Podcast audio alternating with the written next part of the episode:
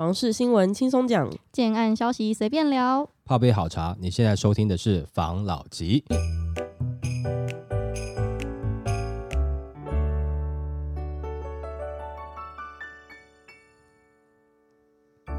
关心你的房事幸福，我是房老吉。我是大院子。我是茶汤会，这一次呢，我们要来聊最近不是这个新青安非常的热络嘛？对然后有很多议题在讲，他们用各种的角度去切入这一次的这个政策嘛。然后我就有看到一个议题，我想跟你分享一下，他的切入角度很特别哦。他是说，当年批孔沦为终身巫奴，他问新青安要不要还韩国瑜一个公道。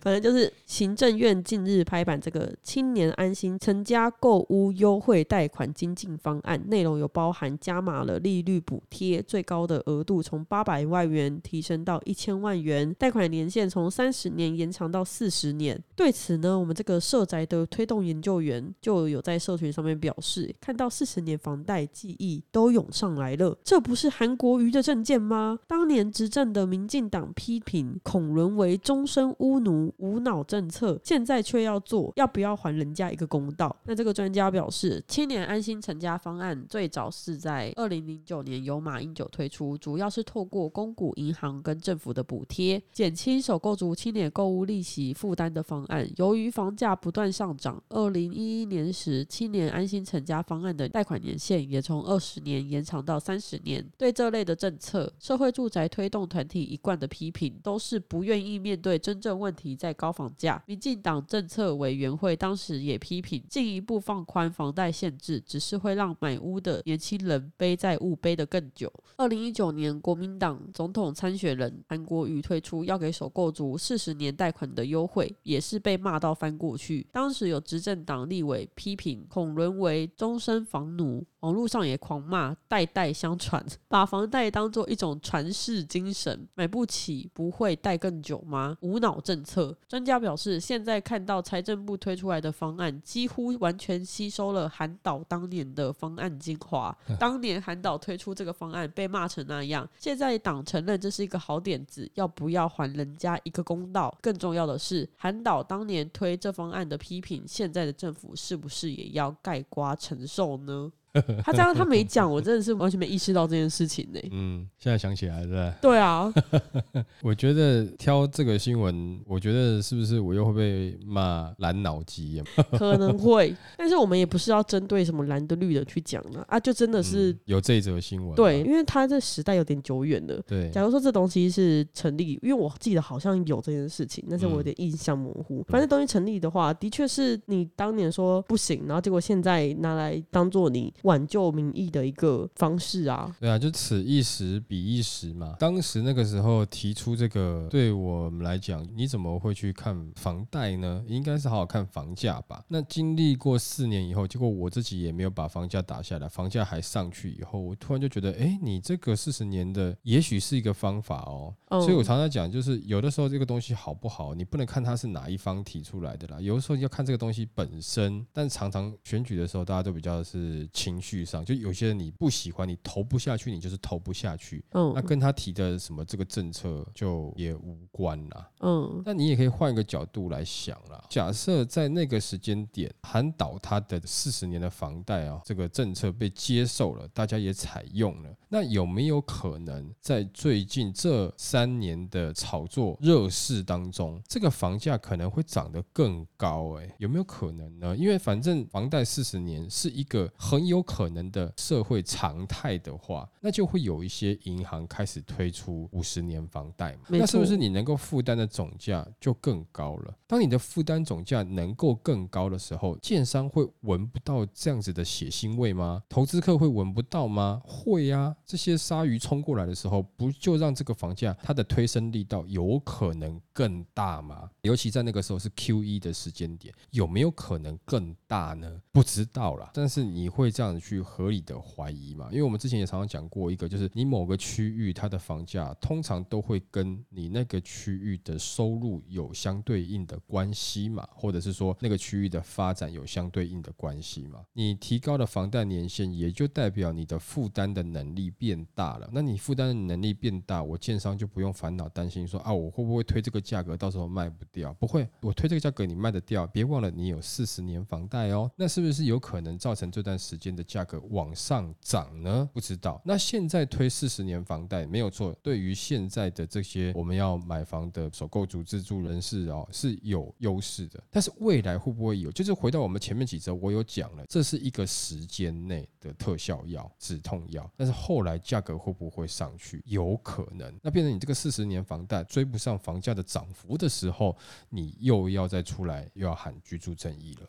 但是你那一波的时间点没有把握住，但是这个很难控制啊。那你说当时他发现到这一点，是不是有那么一点点的，好像不错，好像这是你预料到现在有可能要推出这些东西？你也可以说对，但是有些东西呢，你提早实施不见得是好。嗯，你早个三四年实施不见得是好，当然你早个几年实施也不见得是坏。这通常都是要到后面你再来看结果，因为有的时候这个政策的好不好，有的时候也是看它的时间点。如果你实施下去，刚好遇到 Q 一这段时间的涨幅，那可能你就变成是罪魁祸首。真的，你就会变成助长房市的一把推手。那现在你实施，你又觉得好像比较合理，没错，又好像没问题，因为已经涨上去了。因为平均地权条例没有在对的时间出来。对，但是如果说过了三四年之后，景气又回来，甚至又 Q 一了等等这些东西，房价又再上去的时候，你会不会被人家骂说啊？你当时为什么要推四十年？就是因为四十年好像大家都可以负担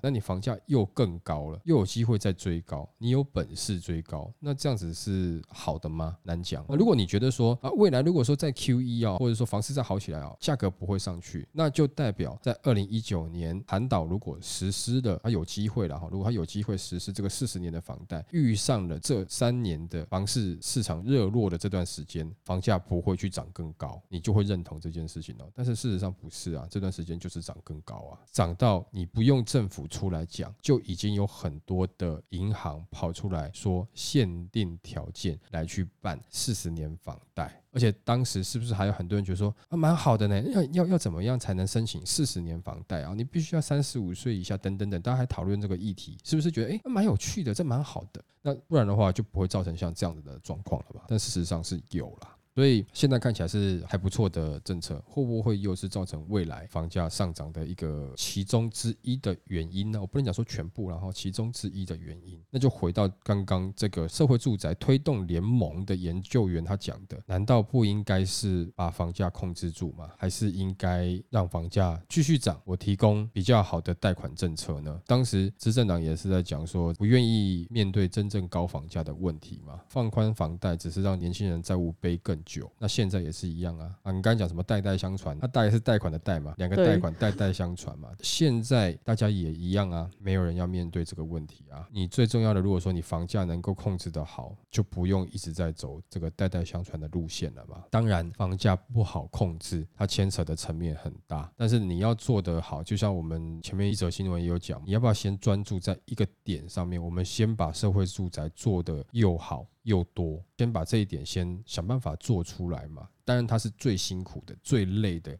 比你在纸上去改一下，呃，我税收几趴，囤房税收几趴，然后我这个就是数学作业、纸本作业比起来，你要去盖社会住宅是更辛苦的。可是你认真去做，也许才能解决高房价的问题哦。嗯，你现在你看是不是纸上作业？啊，我们现在就让政府，我那利率降到一点七七趴，宽限期我改成五年，然后房贷改成四十年，八百万改成一千万，我不就是数学作业吗？我就这样写写，看大家感觉怎么样嘛。但是你真的要认真去盖社会住宅。你可能花时间比较久，比较辛苦，比较累，但是这个比较务实的做法，到底谁会愿意去做做看呢？我们期待啦，嗯，好不好？OK，好了，下一则，预售屋能在大玩杠杆，投资客竟然还有这招获利，政府房市政策连出手，平均地权条例修法打炒房上路，使得预售屋市场可能转为长线评估，其中地段机能与保值力是风险控管的重要因素。成熟的商圈、绿地景观、交通优势都是长线保值性的重要组成。可以预见，未来的预售屋住宅产品更加趋于精值，才能赢得消费者的青睐。那专家分析，预售屋虽然无法像过去一样大玩杠杆获利，不过以投资族群来说，也是有微短期获利的方式。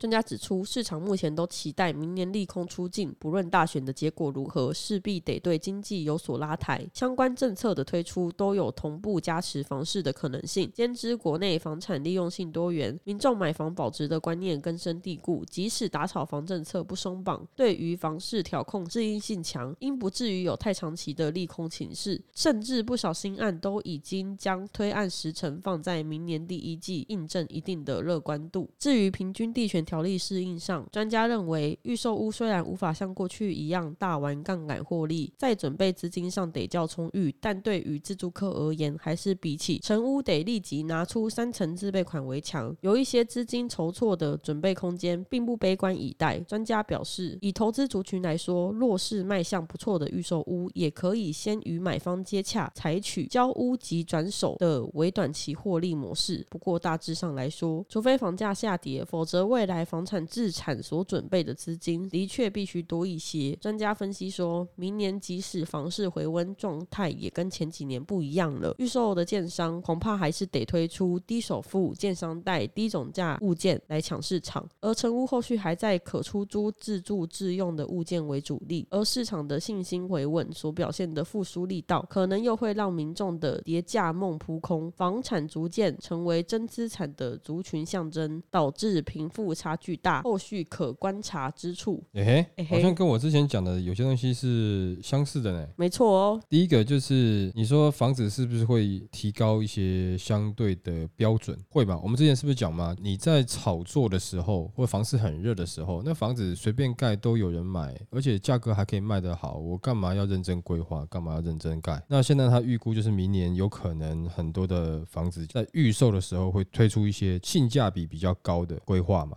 那这个认不认同呢？我认同啊。再来另外一个，他有讲到你的预售屋再怎么样讲，它还是比你中古屋一下这个自备款要准备三成来的强。那这又回应到说啊，可能中古屋的价格比较便宜啊，那可能我预售屋是新的啊。那我这个中古屋哈，其实年份也没有很多啊，对，但是你要付三成啊。可是你新案也没有便宜啊，啊对，但是我有建商贷，我有优付方案，我有什么东西让你好入手？你现在最大的问题是前面那个三成你弄不。不出来嘛？你不要跟我讲那么多。但我现在让你想办法，让你前面付得出来，那是不是你就有动心的机会？没错，哦，是有可能的啦。然后再来就是说，还有一些人交屋即转手，这个也不用他讲啊。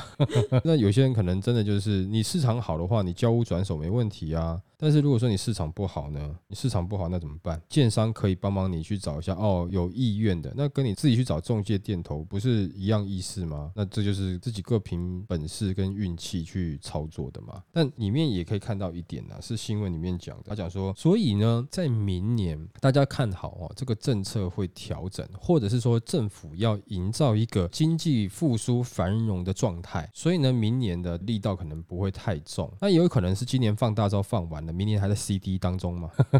对，还在等嘛。再来另外一个就是大家说明年好，很多建商预计在明年这个年初上半年准备要推案。你可以看到一个情势是这个两种解读哦，就跟您讲说哦，明年可能会很好哦，是不是要刺激什么东西呢？说大家不要太悲观啦，房市不会长期的差了。但我看到另外一个就是所有的建商他都准备延后推案到明年，也就是说所有的建商预期明年好，不，所有的建商预期。今年下半年不好嘛？他不一定预估明年好，他才去明年推案。但是他预估今年下半年不好，他就很有可能移到明年推案。所以我看到的是这样子的一个资讯啊，嗯，就回应到我们这段时间一直在跟大家讲说，下半年好好去看房吧。前提这每次都要重申一次，我没有要你一定要买房，但你如果真的有刚需、自住需求，你看了很久，那这个时间点你可以去看啊，因为这个新闻又再一次。的告诉你这件事情，建商预估明年好，所以全部去明年推案。我认为是不是这样看的？我认为是建商认为今年下半年不好，所以想办法移到明年去推案。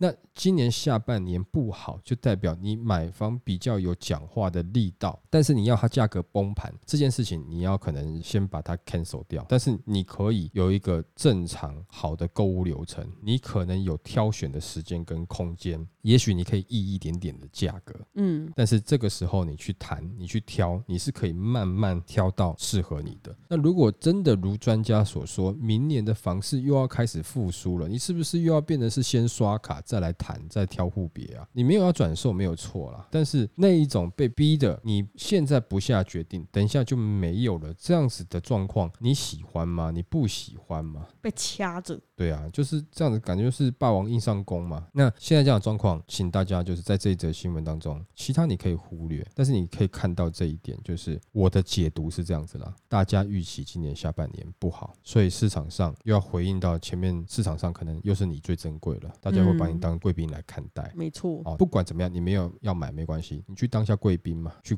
逛一逛嘛。去体验一下。对，好，OK，来下一则。这一则呢，它是一是两小则新闻集结而成的。这是在平均地权条例之后，还有新清安之后的超奇葩的销售话术，来跟大家分享一下。我们每次都说房地产话术很多嘛，对这个真的是很奇葩。第一个呢是新青安上路代销喊不买以后涨两百万，同业听了也吓傻。Oh my god，这句话跟你前几期讲的几乎是一样。嗯，你是代销哦。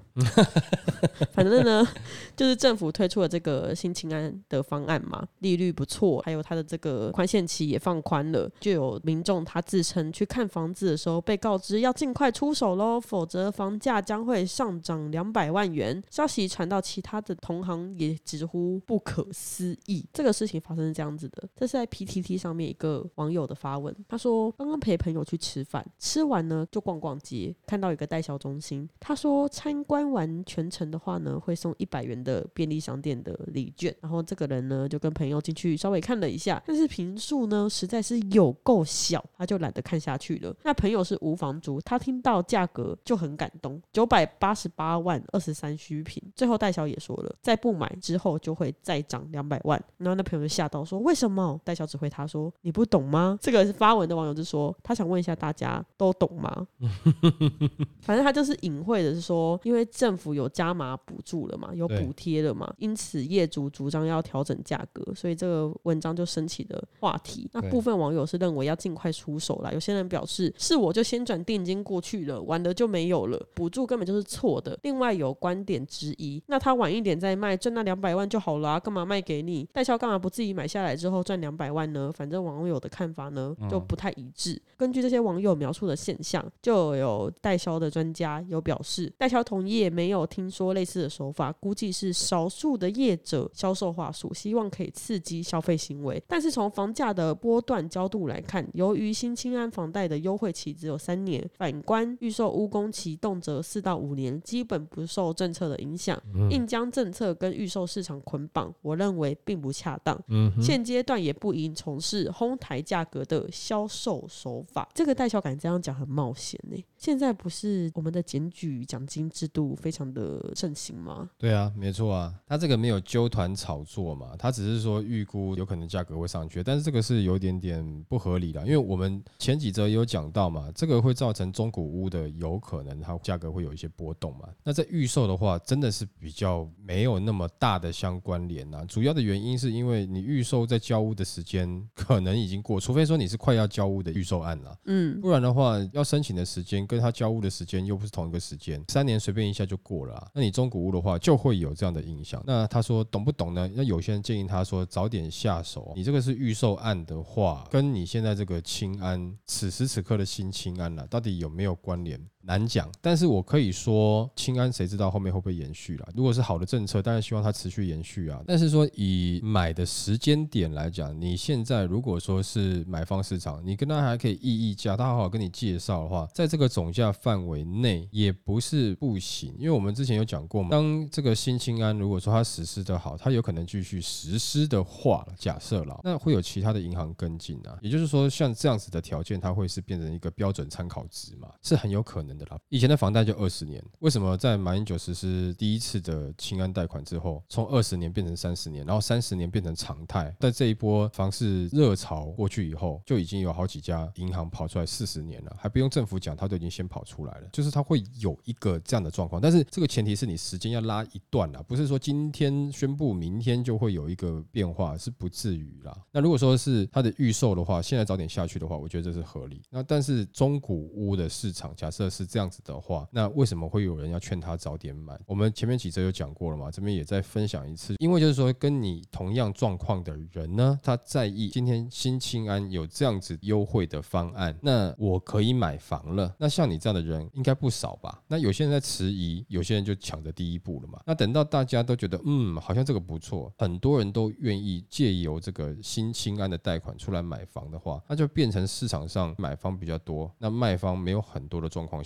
那人家不拿翘吗？一定是拿翘啊。嗯，就想想看，你不要说建商，因为这个是针对中古屋，你自己是屋主好了，你今天如果可以卖比较好的价格，你会不会卖好一点的价格？你会吗？那代销讲的这个，除非说他真的是快交屋了，不然关系不大了。但他会这样讲，我相信呢，他应该也不是外行的，应该他们真的是可能快交屋了，或者他现在已经在边建边售的阶段了嘛。那如果说能够多赚这两百万，代销为什么不晚点卖，要早点卖？因为这个多赚的两百万，其实有的时候跟代销的关系没有到很大嘛。因为有的时候他跟建商签的合约是假设超价，那我建设公司跟代销公司一人一半，那还算不错的嘞。那但是你签不到嘞，那也是建设公司受益啊。那代销公司好处是什么？它基本上它最好的方式就是我在最短的时间内，然后能够把房子卖完。其实对他来讲，他的获利会比较好啊。通常啊，不是说一定啊。原因是什么？因为我这个地方租金呐、人事成本呐、一堆的管销费用，我时间拖久了，这都是我的成本啊。再来是在这个过程中，我跟建商签了约，建商会要求我这个代销公司要花钱做广告。哎，嗯，我广告砸下去，砸完广告是没有回收的哦。啊，建设公司他盖完房子，房子就是资产嘛，我就拿房子出来卖嘛。你代销公司就是帮我卖，然后你要负责做广告行销嘛。那广告砸出去有什么？没有啊。那你说那些投资客，他砸钱买房子，然后来转卖，他还可以赚钱。广告费是砸出去就没有了呢。你花钱盖样品屋，这盖下去卖完了以后也要拆掉，这都是不能回收的资产啊。你能够回收什么？可能接待中心里面的一些桌椅啊、电脑，对不对？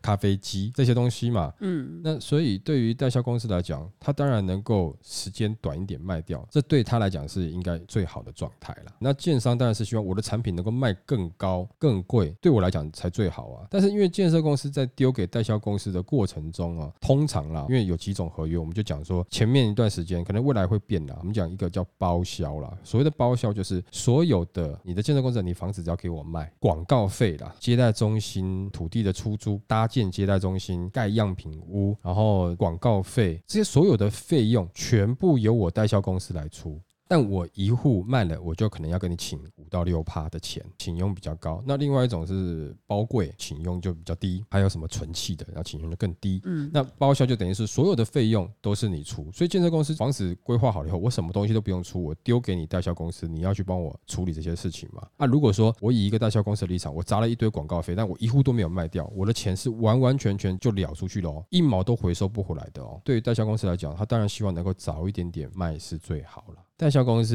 你也可以把它想象成是一个购物人跟建商中间的一个平衡点啦。因为代销公司，你不要说他完全没有偏市场面，他难道不会在意你的立场？他不希望你能够成交吗？因为他对他来讲，他就是请佣而已啦。他有的时候也是会帮买屋人讲讲话的。有的时候不是说全部时候，但建商是给他案子卖的业主，不能得罪。哎，对他也不能得罪嘛。没错。所以说他就是在这个中间要去帮忙运筹帷幄嘛。但是如果你说房市很好的时候，随便卖就卖。卖得掉的话，当然就没有这件事情了。没错，但房市比较冷的时候，他当然就是会帮忙沟通啊。有一组可能比较成熟啊，然后是不是董事长这边能够哎帮助年轻人成家，给个优惠啊，让案子先动起来啊，动起来这样子会比较好啊。就是会有一些这样子的方式去跟建商沟通了。但建商也不是傻子啊，就知道你是想办法希望帮你的客户讲点价钱嘛，哈，你希望能够成交嘛，因为你想要跟我请佣嘛。没错，就大概是这样子的立场了。对，所以刚刚讲的这个清安会不会造成？这样子的状况呢？如果说刚刚那个建安是他即将要交屋了，交屋的时间在这个三年内，那当然是有可能这样讲的。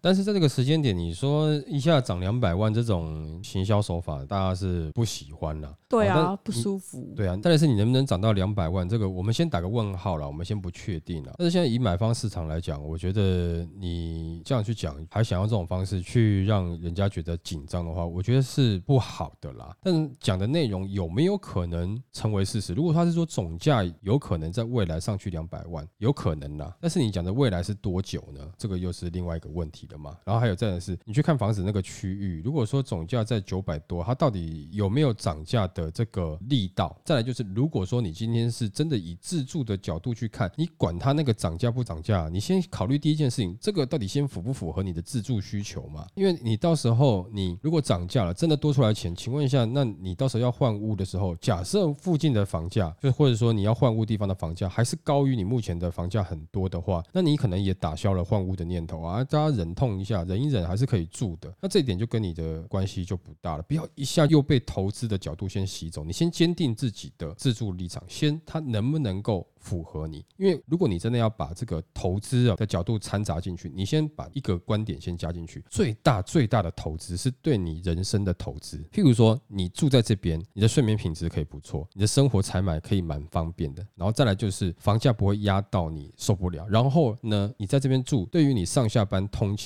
不用担心烦恼，小孩子的就学问题，哎，你可能也可以解决，你不用担心太多的问题，然后所以可以努力的去拼你的事业，去完美你的人生。这一个的价值，我认为是最高的。第二个价值才是房子转卖的价值。你这个不是真理，而是说我建议买房的人，你先这样子看，那你就比较不会在买房的时候，可能被一些的话术一下又影响到你的心情，影响那么多。你先去看看他是不是真的在自住这个条件上面，是不是可以创造你自己个人的人生增值这件事情。第二件事情，再去看房子它是不是具有增值的潜力。我不是说不要看，我是说这是第二件事情。你事情处理有先后顺序的话，我相信可以处理得很好。在这个过程中，你可以把你自己的思绪理得很清楚。好了，那我们今天就分享到这边喽。好，好，谢谢大家收听这一集的法老集。